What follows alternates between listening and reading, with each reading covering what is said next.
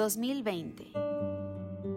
Los minutos que tardan en dar el resultado de la prueba de antígenos son eternos.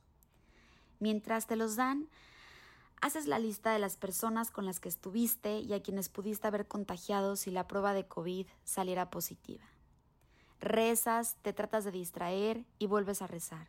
Le pides a Dios con todas tus fuerzas que solo salga una rayita.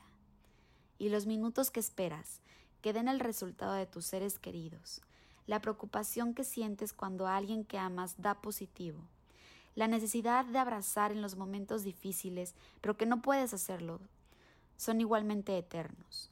Antes, los años se contaban desde la subida al trono del emperador Diocleciano, quien había perseguido a los cristianos con furia, por lo que el Papa Gregorio XIII dispuso en 1582 sustituir el calendario juliano por uno nuevo, que arrancaría el primero de enero y los años se contarían a partir del nacimiento de Jesús.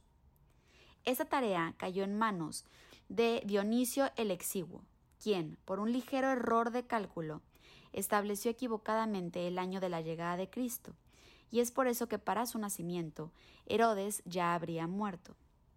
Son errores humanos que nada afectan las grandes celebraciones de Año Nuevo con fuegos artificiales, lentejuelas, cuentas regresivas masivas en las grandes capitales del mundo. Pero de pronto hay años que pareciera que no pasa nada y años que pasa todo. Arrancamos el año cambiándonos de ciudad para vivir una aventura que pintaba ser muy distinta a la que fue.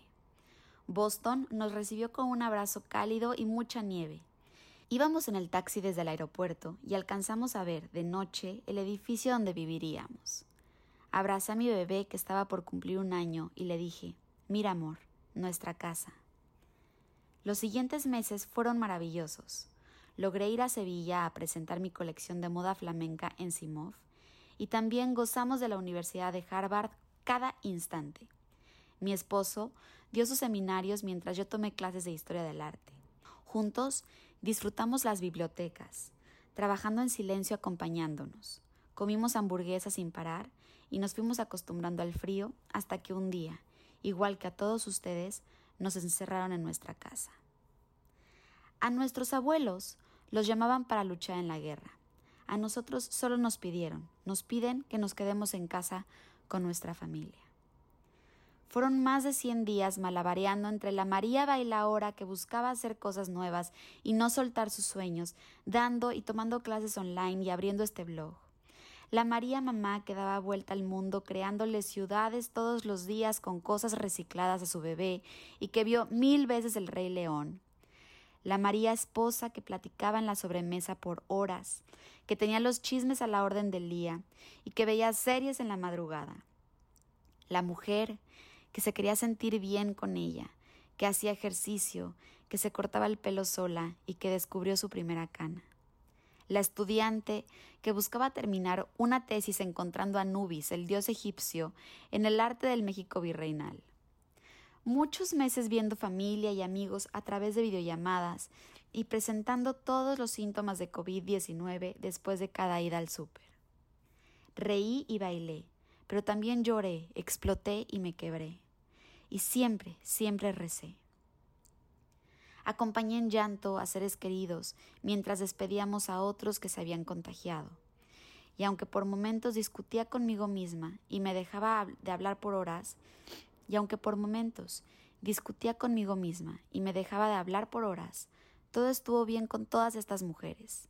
Las dejé aprender a todas, porque al final creo que para eso fue este año y vimos el invierno y vimos el invierno convertirse en primavera a través de nuestra ventana. Y en verano por fin pudimos asomar las narices nuevamente al mundo, para después escuchar en otoño el crujir de las hojas secas a nuestro paso como uno de los más grandes sucesos de nuestro año.